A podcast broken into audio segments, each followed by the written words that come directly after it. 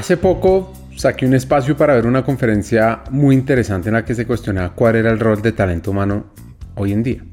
Y en esa conferencia explicaban un par de cosas que me parecieron fundamentales compartir con ustedes y es que a grandes rasgos hay dos enfoques vitales para Arale. El primero, definir una cultura sólida en las empresas y el segundo, hacer que esa cultura sea la base para atraer y retener al talento, para que el talento pertenezca. ¿Saben qué podemos hacer al respecto? Pensemos en esos enfoques y disfruten este episodio aprendiendo sobre cultura, talento en el mundo entero.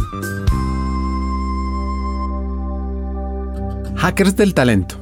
Más que un podcast, es una comunidad. Una comunidad que aprende a partir de las historias de CEOs, de líderes de talento humano, de influenciadores y pensadores, donde ellos nos comparten sus aprendizajes, sus historias de vida, para que juntos humanicemos las compañías en América Latina.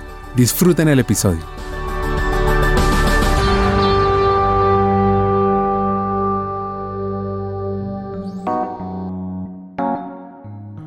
La hacker que nos acompaña hoy se llama Cristina Mesón. Es vicepresidente de recursos humanos en Heineken, una de las compañías más conocidas por los amantes del fútbol.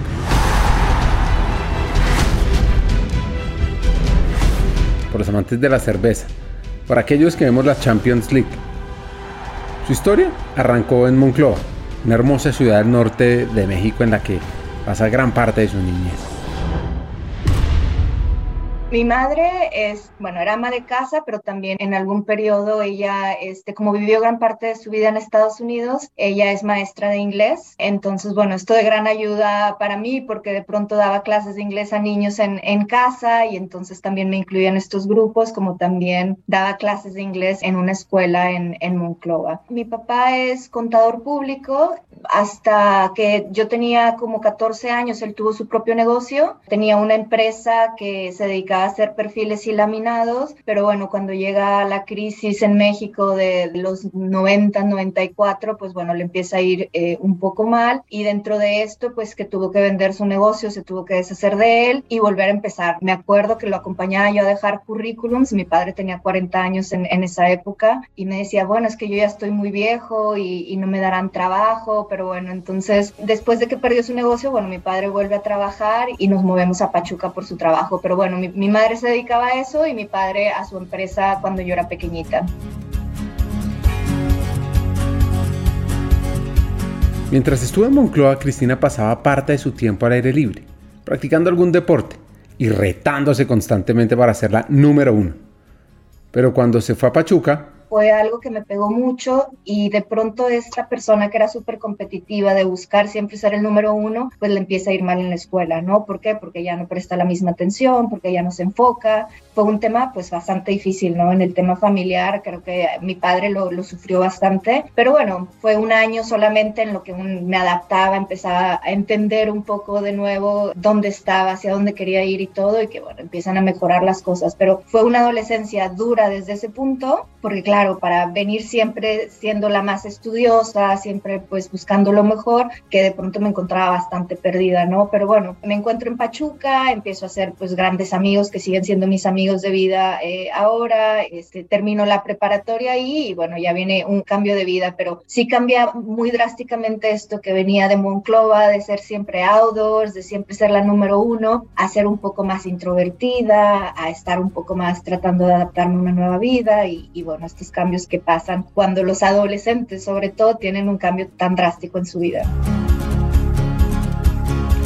En este punto, creo que nuestra hacker aprendió, quizá un poco temprano, algo que hemos dicho varias veces en los diferentes episodios de Hackers del Talento y es, es importante aceptar el cambio y adaptarnos a él para crecer, aprender y evolucionar porque yo quería estudiar artes, tanto en la Universidad de Pensilvania, esto no salió, pero para mí la parte del arte siempre había sido una pasión, ¿no? Un tema que me gustaba mucho y yo quería estudiar a la Esmeralda, ¿no? Que es una de las universidades muy importantes en cuestión de arte de México, pero cuando lo hablé con mi padre, mi padre me dice, no, pero tienes que estudiar una carrera de verdad. Para él, obviamente, dentro de su mundo, es una persona muy tradicional, él creció en una generación muy diferente a la mía, pues de esto yo no podía vivir, ¿no? Entonces me dice, estudia algo que puedas utilizar tus habilidades y todo. Entonces de ahí que empecé a, a pensar, bueno, arquitectura, ¿no? Tiene un poco con esto de la creación y un poco estos temas que pueden construir. Y de nuevo mi padre, que tenía bastante influencia sobre mí, me dice, no, pero arquitectura te queda corto, ¿por qué no estudias ingeniería civil? Y yo, bueno, pues empecé a estudiar ingeniería civil. Me muevo a Monterrey, empiezo en el TEC de Monterrey estudiando ingeniería civil. Un reto bastante grande siendo mujer, porque en grupos de casi 100 personas, pues éramos solamente dos mujeres y esto se convertía en algo bastante, bastante difícil. Este, también, bueno, no era fácil en esa época, lo tengo que decir, para el tema de mujeres. Entonces, estudié tres semestres hasta que en un momento me planteé cambiar de carrera. Y de ahí que lo hablo con mis padres y decidí cambiar de carrera, dejé de estudiar, me fui de intercambio a Canadá y después de esto que dejé de estudiar, que me voy de, de intercambio a Canadá, mi papá me dice, tómate un break, si no quieres estudiar ingeniería civil, vete a Canadá, piénsatelo y cuando regreses, pues decides qué estudias. Entonces, hasta ahí te cuento por ahora que sí, empecé ingeniería civil, me voy unos seis meses fuera y regreso, obviamente pensando ya estudiar otra cosa completamente diferente. Me apasiona un poco mercadotecnia y de ahí que hablando con una amiga que estaba en Canadá conmigo, que ella ya se había graduado, decía es que yo quisiera trabajar en mercadotecnia. Y me dice, bueno, pero si no quieres perder las materias que ya estudiaste y un poco de lo que ya avanzaste estudiando ingeniería civil, ¿por qué no estudias ingeniero industrial. Un ingeniero industrial puede trabajar en múltiples cosas, ¿no? No básicamente enfocarse en ingeniería, pero puedes trabajar en el mundo corporativo en muchas cosas. Y ahí fue el, cambio que hice, ¿no? De, cambié de ingeniería civil a ingeniería industrial. Muchos de mis amigos de ingeniería civil se burlaban de mí porque me decían turbolae. ¿Qué es turbolae? Bueno, que traías un casco y eras un licenciado al final, pero no dejabas de, o sea, no eras un ingeniero en realidad, ¿no?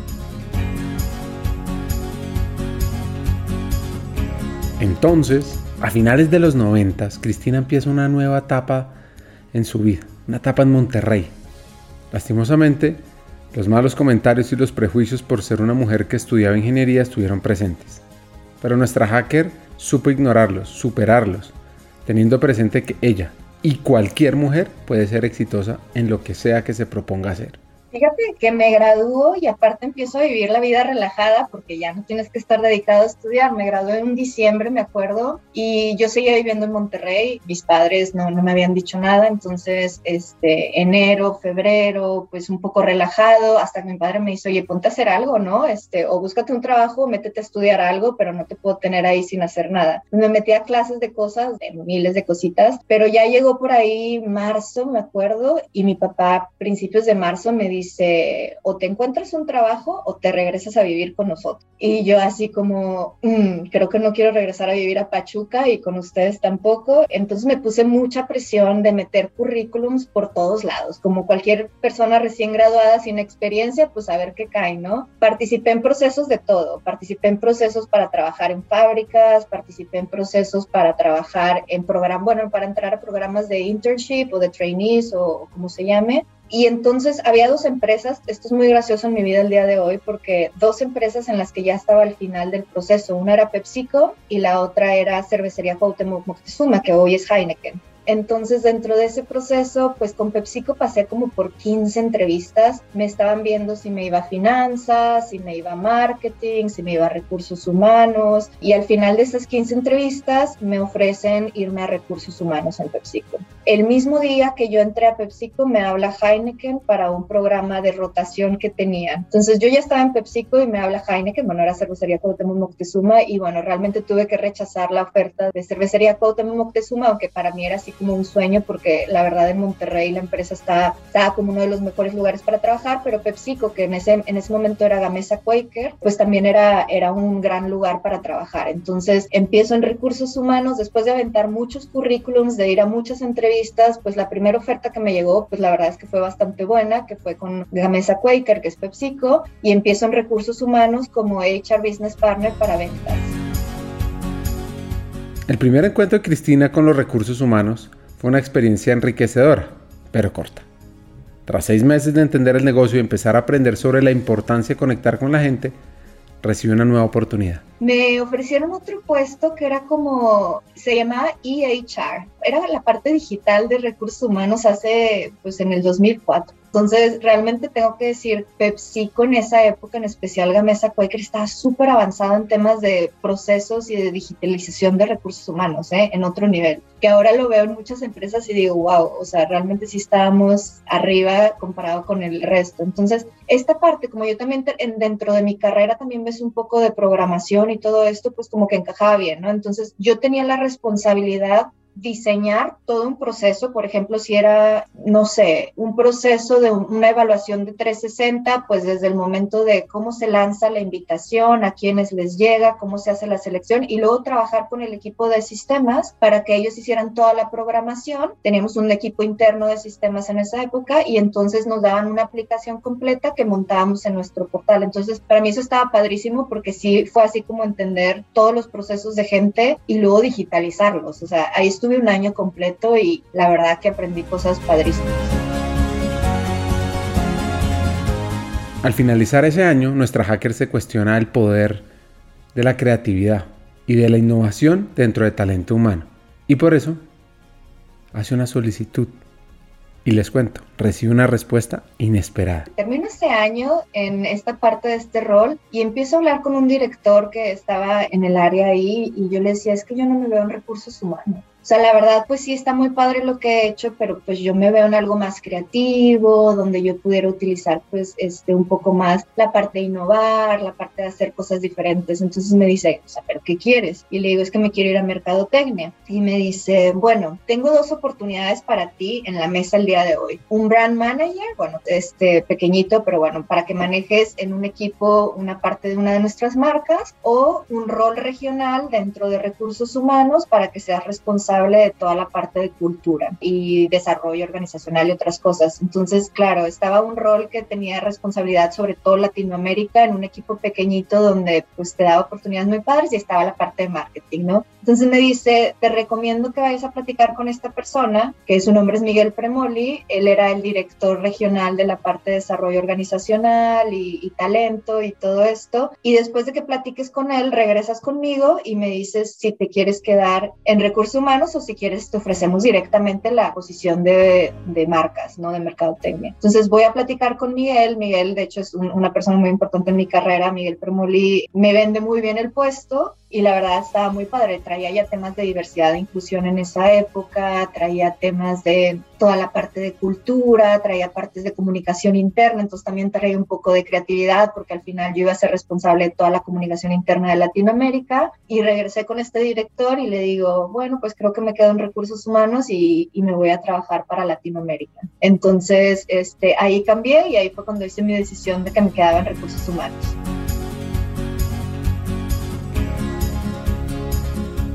En escenarios como el que nos acaba de compartir Cristina surge la reflexión sobre el rol de los guías, de los mentores. A veces podemos encontrarnos con personas que ven e impulsan en nosotros talentos o capacidades que nos cuesta trabajo reconocer.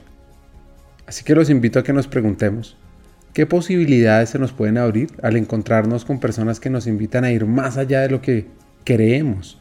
¿Qué podemos hacer? Estoy en este puesto tres años, más o menos, pero luego me empieza otra vez esa idea de que yo tenía que enfocarme al arte y que estas cosas son pues lo que a mí me apasionaba. Entonces yo había ahorrado ya bastante dinero y decidí tomarme un año sabático renuncié a PepsiCo y me dediqué a estudiar arte. Entonces recuerdo esa plática hasta con mi padre que le digo a mi padre, oye, ya estudié una carrera normal, ya trabajé, ya agarré experiencia, ya ahorré dinero, pues ahora quiero estudiar lo que realmente quiero. Y me dice, bueno, pues yo te dije que cuando ya terminas una carrera de verdad, pues hicieras lo que quisieras, pues le dije, pues ahora voy a hacer lo que quiero. Entonces renuncié, me dediqué un año a estudiar arte, estuve viviendo en diferentes partes de México, estuve yendo a diferentes escuelas, también en la parte de tener maestros que me enseñaran un poco la pintura al óleo, al acrílico, etcétera. Entonces me dediqué un año a eso y súper feliz, así fue como lo mejor de mi vida en, en esa época.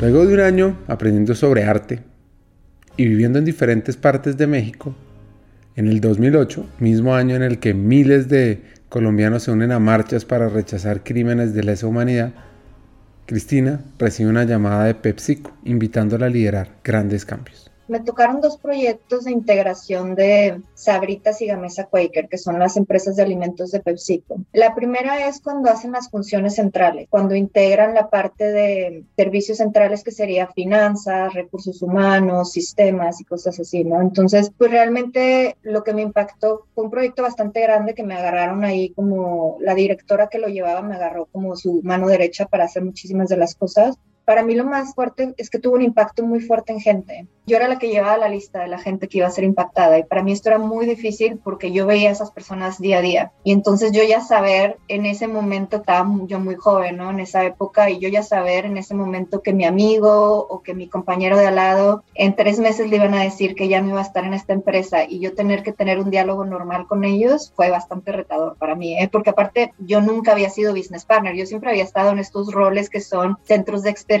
comunicación, cosas así. Y aquí pues yo tenía visibilidad de lo que un business partner generalmente tiene y esto fue bastante difícil para mí.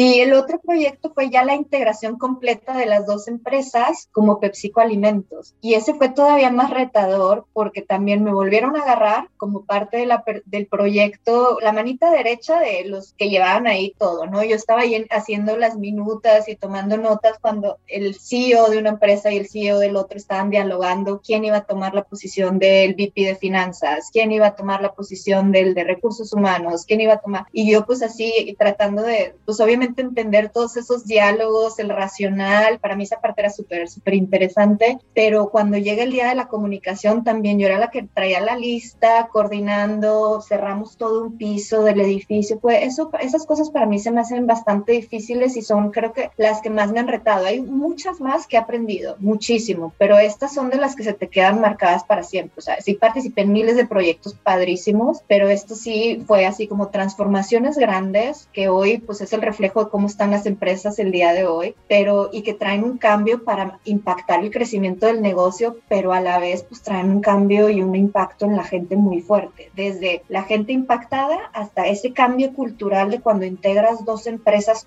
que éramos las dos PepsiCo, pero éramos diferentes. Y que aparte yo viví eso, o sea, yo venía de Gamesa y me recontratan, te dije, me recontrataron en, en la Ciudad de México a sentarme en las oficinas de Sabritas. Y yo era como la de Gamesa en Sabritas y créeme que esa adaptación cultural. Entonces, ya cuando haces una integración de esas dos empresas que eran tan diferentes, pues es como realmente empiezas a hacer el trabajo donde no se ve un takeover de una versus la otra, ¿no?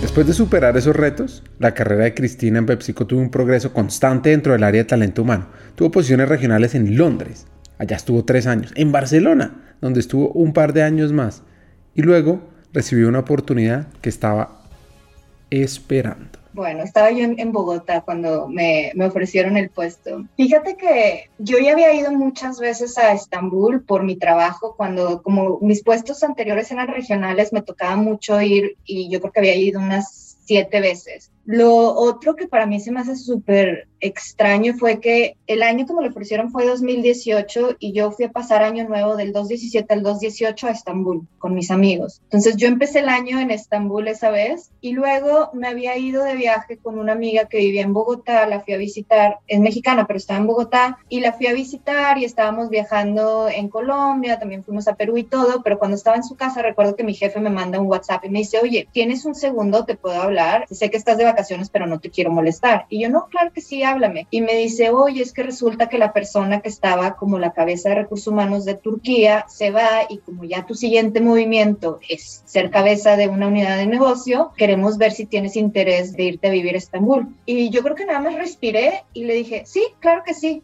Y me dice, no, piénsalo. Y le dije, no tengo nada que pensar, claro que sí. Me dice, no, no, piénsalo.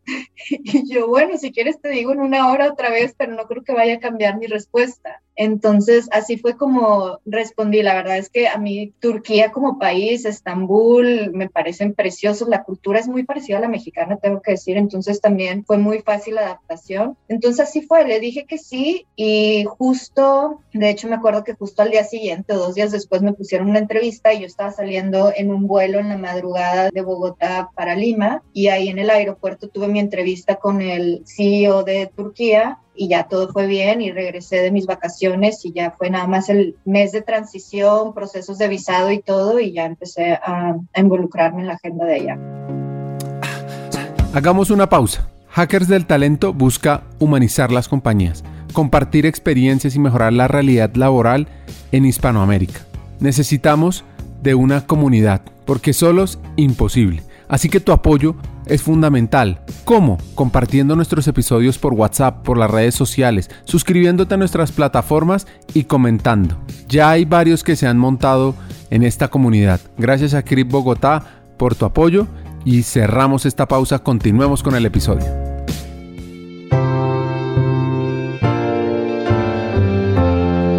La llegada de nuestra hacker a Turquía estuvo llena de grandes experiencias que le permitieron reflexionar sobre la importancia de la cultura para conectar a las personas con la organización. De hecho, fue justo ahí que se planteó unas preguntas y espacios fundamentales para su área. Te puedo decir que me tocó realmente terminar mis tres años ahí con detalles súper claros de cómo desarrollar al top talent que teníamos, con detalles súper claros de cómo acelerar o cerrar los gaps que teníamos de banca, con un incremento impresionante, por ejemplo, a nivel comité ejecutivo, nos movimos de tener 20% de representación femenina a tener 60% de representación femenina. O sea, realmente y en un país musulmán, realmente el hacer que la gente cambiara su mindset en cómo desarrollar talento, cómo tomar riesgos, subir los resultados de la encuesta de clima organizacional doble dígito, o sea, de venir por los suelos a terminar en los niveles más altos en los 10 años de resultados de encuesta de clima organizacional. ¿Sabes? Muchos temas así, transformación de implementar sistemas para recursos humanos desde el tema de nómina completamente nuevo, sistemas para self-service completamente nuevos, para visibilidad de tu compensación total, temas de transformación en comercial, o sea, realmente si te lo nombro todo, pero todo era parte de un plan estratégico y que al final tuvo un impacto muy importante en el equipo y en la organización. Entonces, esta parte para mí sea, por ejemplo, yo te puedo decir, no teníamos banca para el CEO y yo me voy con una persona que estará lista en dos años, por darle las experiencias críticas, por identificarlo y todo, y que estoy segura que en dos años este chico se va a estar sentando en esa posición. Entonces, ese tipo de cosas de realmente enfocarte en las cosas que van cerrando gaps que tiene la organización, cambios de modelo de ventas, de ser distribución directa a utilizar distribuidores, implementación de muchas tecnologías y cambios culturales, mucho.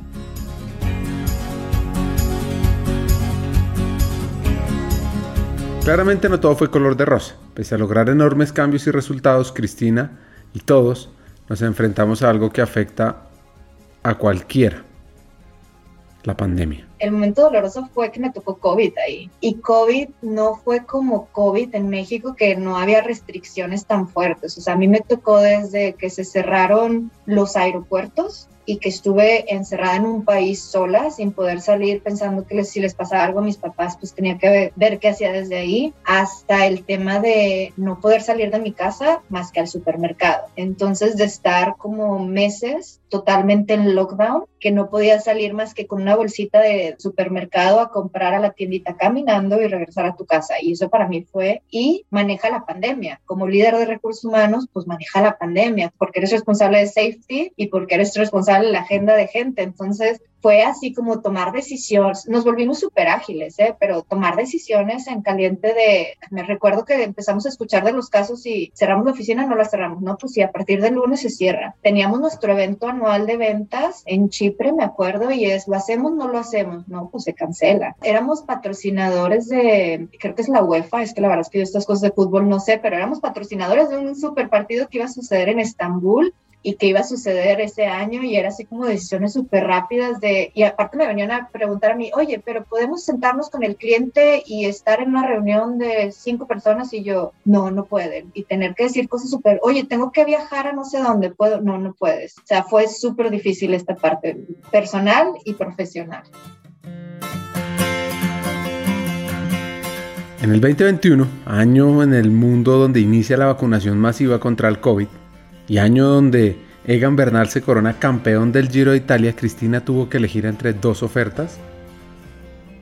de las mismas organizaciones que la contactaron cuando envió su currículum. ¿Se acuerdan? Cuando estaba recién graduada. Todavía yo ya había cambiado de puesto, yo ya no estaba haciendo el rol de Turquía, me estaba yendo como Chief of Staff del Global CHRO, o sea, era un puestazo, o sea, me iba a ir a vivir a Nueva York a ver, tiene mucha parte administrativa, pero también tiene mucha parte de involucrarte en los proyectos más estratégicos de la compañía a nivel mundial. Y es cómo ayudas al CHRO junto con su comité ejecutivo, que son nosotros HR, Senior Vice Presidents de cada región, pues realmente a ejecutar y llevar la agenda, ¿no? Y era pues acompañarlo en muchos eventos y coordinar muchas cosas de lo que él traía, pero lo más padre para mí era el involucrarte en proyectos estratégicos que pues a nivel global pues son súper importantes y pues no había tenido visibilidad antes. Entonces yo empecé a trabajar con él desde febrero de este año y yo sabía que ese era un cambio o una experiencia crítica temporal porque de ahí pues ya me iban a dar un puesto mucho más grande este, dentro de PepsiCo, ¿no? Entonces al final pues yo estaba súper contenta con la oportunidad, estaba súper contenta de irme a vivir a, a, Nueva York, yo ya estaba en mi proceso de visado y todo, pero bueno, me empieza a buscar Heineken en esa misma etapa que yo ya había empezado con ella, con Ronald, que es el CHRO, y la verdad es que Heineken para mí se me hace una súper empresa. Bueno, y yo estoy aquí obviamente y lo veo mejor todavía ya estando desde adentro. ¿eh? Desde afuera se veía muy bonito, desde adentro te digo que es genial. El puesto en sí es súper grande. O sea, realmente lo que Heineken me ponía en ese momento era lo que PepsiCo me iba a dar pues tal vez un año y medio después. Y esta era la conversación que yo tuve que tener con PepsiCo fue esa, decir, es que el día de hoy me está pareciendo lo que probablemente ustedes me den en año y medio y no estoy 100% segura de que me lo vayan a dar, ¿no? todo puede cambiar de un día para otro.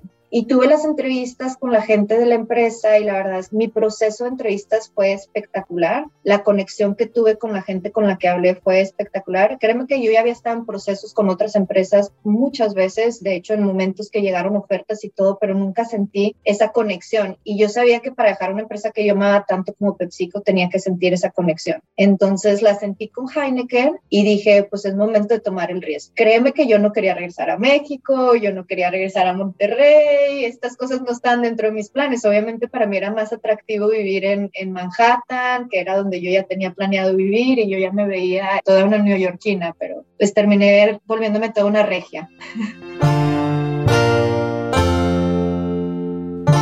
Primero, ¿qué se necesita para retener al talento? Aún cuando tengamos gente que lleva muchos años en nuestras organizaciones.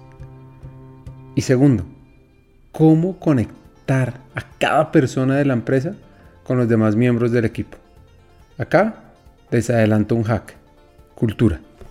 Fíjate que hay algo que es súper extraño que siento que he trabajado aquí toda mi vida y es probablemente por el tema de la cultura para mí la cultura se define desde muchos frentes, ¿no? Pero en general, pues todo viene desde la gente. También tiene el tema de la organización per se y de los líderes, pero en sí lo más bonito de esta empresa es que la gente te recibe como súper bien, o sea, te hacen sentir parte de la empresa desde el día uno. Te ayudan, colaboran, te dan visibilidad. Entonces, lo quería comentar así porque sé que muchas empresas no son muy fáciles para la gente cuando llegan a nivel. Tú entras a una empresa y tus primeros dos años es como súper difícil en cualquiera, ¿eh? Y, si te vas a estadísticas, en la mayor parte de las empresas, la gente, el 50% de la gente se te puede ir en los primeros 12 meses. Y esto es por un tema de tu cultura. PepsiCo tenía esa oportunidad, ¿no? No, no estoy diciendo en todos los países, pero en ciertos países, puedo hablar de Turquía, nosotros contratábamos y se nos iba la mitad de la gente en los primeros 12 a 18 meses. Y era un tema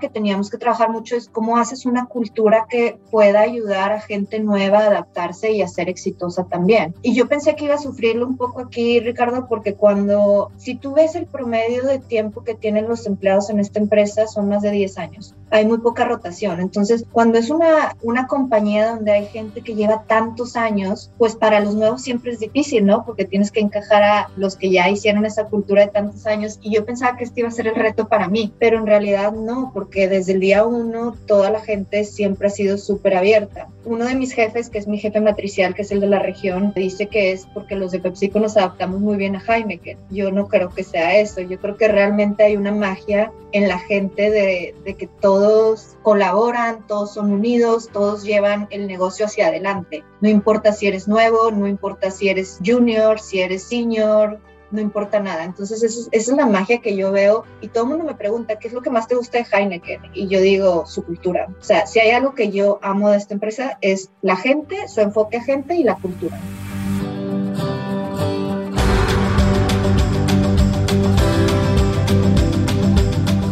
Probablemente hemos escuchado muchas veces sobre la importancia de la cultura en una organización, pero ¿ya la tenemos claramente definida? Nos hemos preguntado qué es lo que queremos lograr con ella y cómo vamos a hacerlo y cómo realmente se está viviendo. Para ayudarnos un poco en esta tarea, nuestra hacker mexicana nos cuenta algunos aspectos importantísimos para que los tengamos en cuenta. Escuchemos con atención, pues esto nos puede servir si no tenemos muy claro cómo sacarle el mejor provecho a nuestra cultura, o incluso si queremos irla ajustando.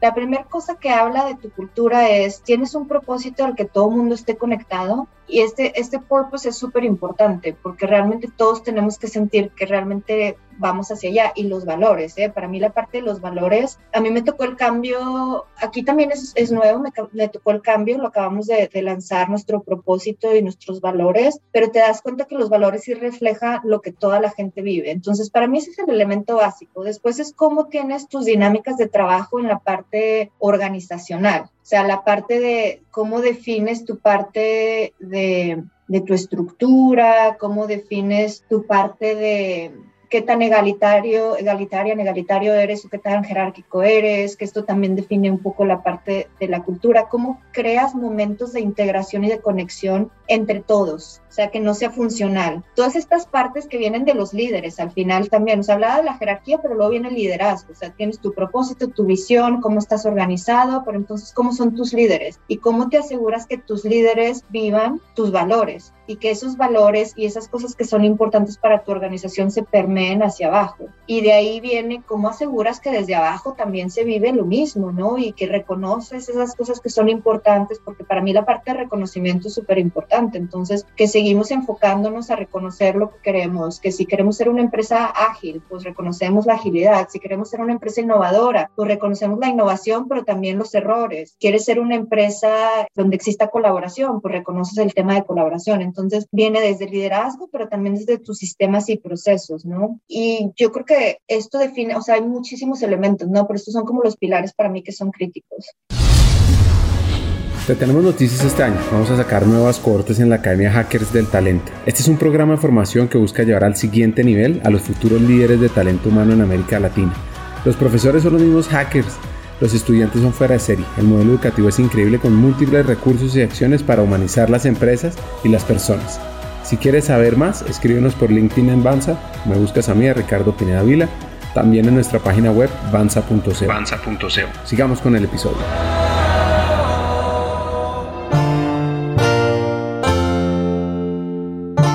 Último aspecto, que es quizás la base para el éxito o el fracaso de cualquier cultura, la gente. Si bien la cultura está pensada desde o para un propósito claro en la organización, quienes la ejecutan, quienes la viven, o mejor dicho, la hacen real, son las personas. Entonces pensemos en esas herramientas que nos permiten saber qué impacto está teniendo la cultura en nuestro talento. Yo creo que escuchar a la gente, o sea, lo pongo así, escuchar a la gente, pero son lo que llamamos encuestas de clima, encuestas de pulso, round tables. ¿Por qué digo escuchar a la gente sobre un framework? ¿Cuáles son tus elementos claves de tu cultura que quieres empujar y cómo se siente la gente al respecto de ello? Entonces te digo rápido, PepsiCo pues medía lo que ella llamaban ellos de PepsiCo Way y eran como nuestros valores y cómo estamos viviendo esos valores en temas de integridad, en temas de desarrollo de gente, en temas de celebrar éxitos, etc y te das cuenta dónde estás fuerte y dónde no, y dónde tienes que trabajar con tus líderes. Por ejemplo, Celebrate Success celebrar los éxitos era una oportunidad muy grande, por ejemplo, cuando yo estaba en Turquía y era donde el equipo de liderazgo se tenía que enfocar. ¿Por qué? Porque queríamos ser una empresa donde se reconociera el trabajo de cada individuo, sea pequeño, sea grande. En Heineken va lo mismo, ¿no? Va un poco cómo se siente la gente en diferentes pilares que traemos como organización y realmente cómo sabemos si estamos fuertes, si lo estamos viviendo no. Entonces, ese es un elemento clave, escucharlo de la gente. Si no, pues te puedes quedar con una idea y, y no, no es una realidad. Escuchar la historia de Cristina y su reflexión sobre la cultura nos deja unos hacks súper interesantes. Aquí les dejo los que más curiosidad me despertaron. El primero, la cultura se define a partir de un propósito en el que existen unos valores específicos muy bien pensados. Segundo, si debemos trabajar y cumplir con distintas cosas en nuestro día a día, pero también somos personas que necesitan comunicarse entre sí y tener momentos de conexión, pues es vital que nos escuchemos y que aportemos a nuestra cultura. 3. El buen liderazgo y el reconocimiento mutuo facilitan que el talento se siente identificado con la cultura. Eso los atrae. Eso los cautiva y permite que pertenezcan a una organización, que se queden. Bueno, para mí eso se resume en esto. La cultura de la organización necesita un poco de todos y por tanto es de todos. Hasta un siguiente episodio y sigamos hackeando el talento.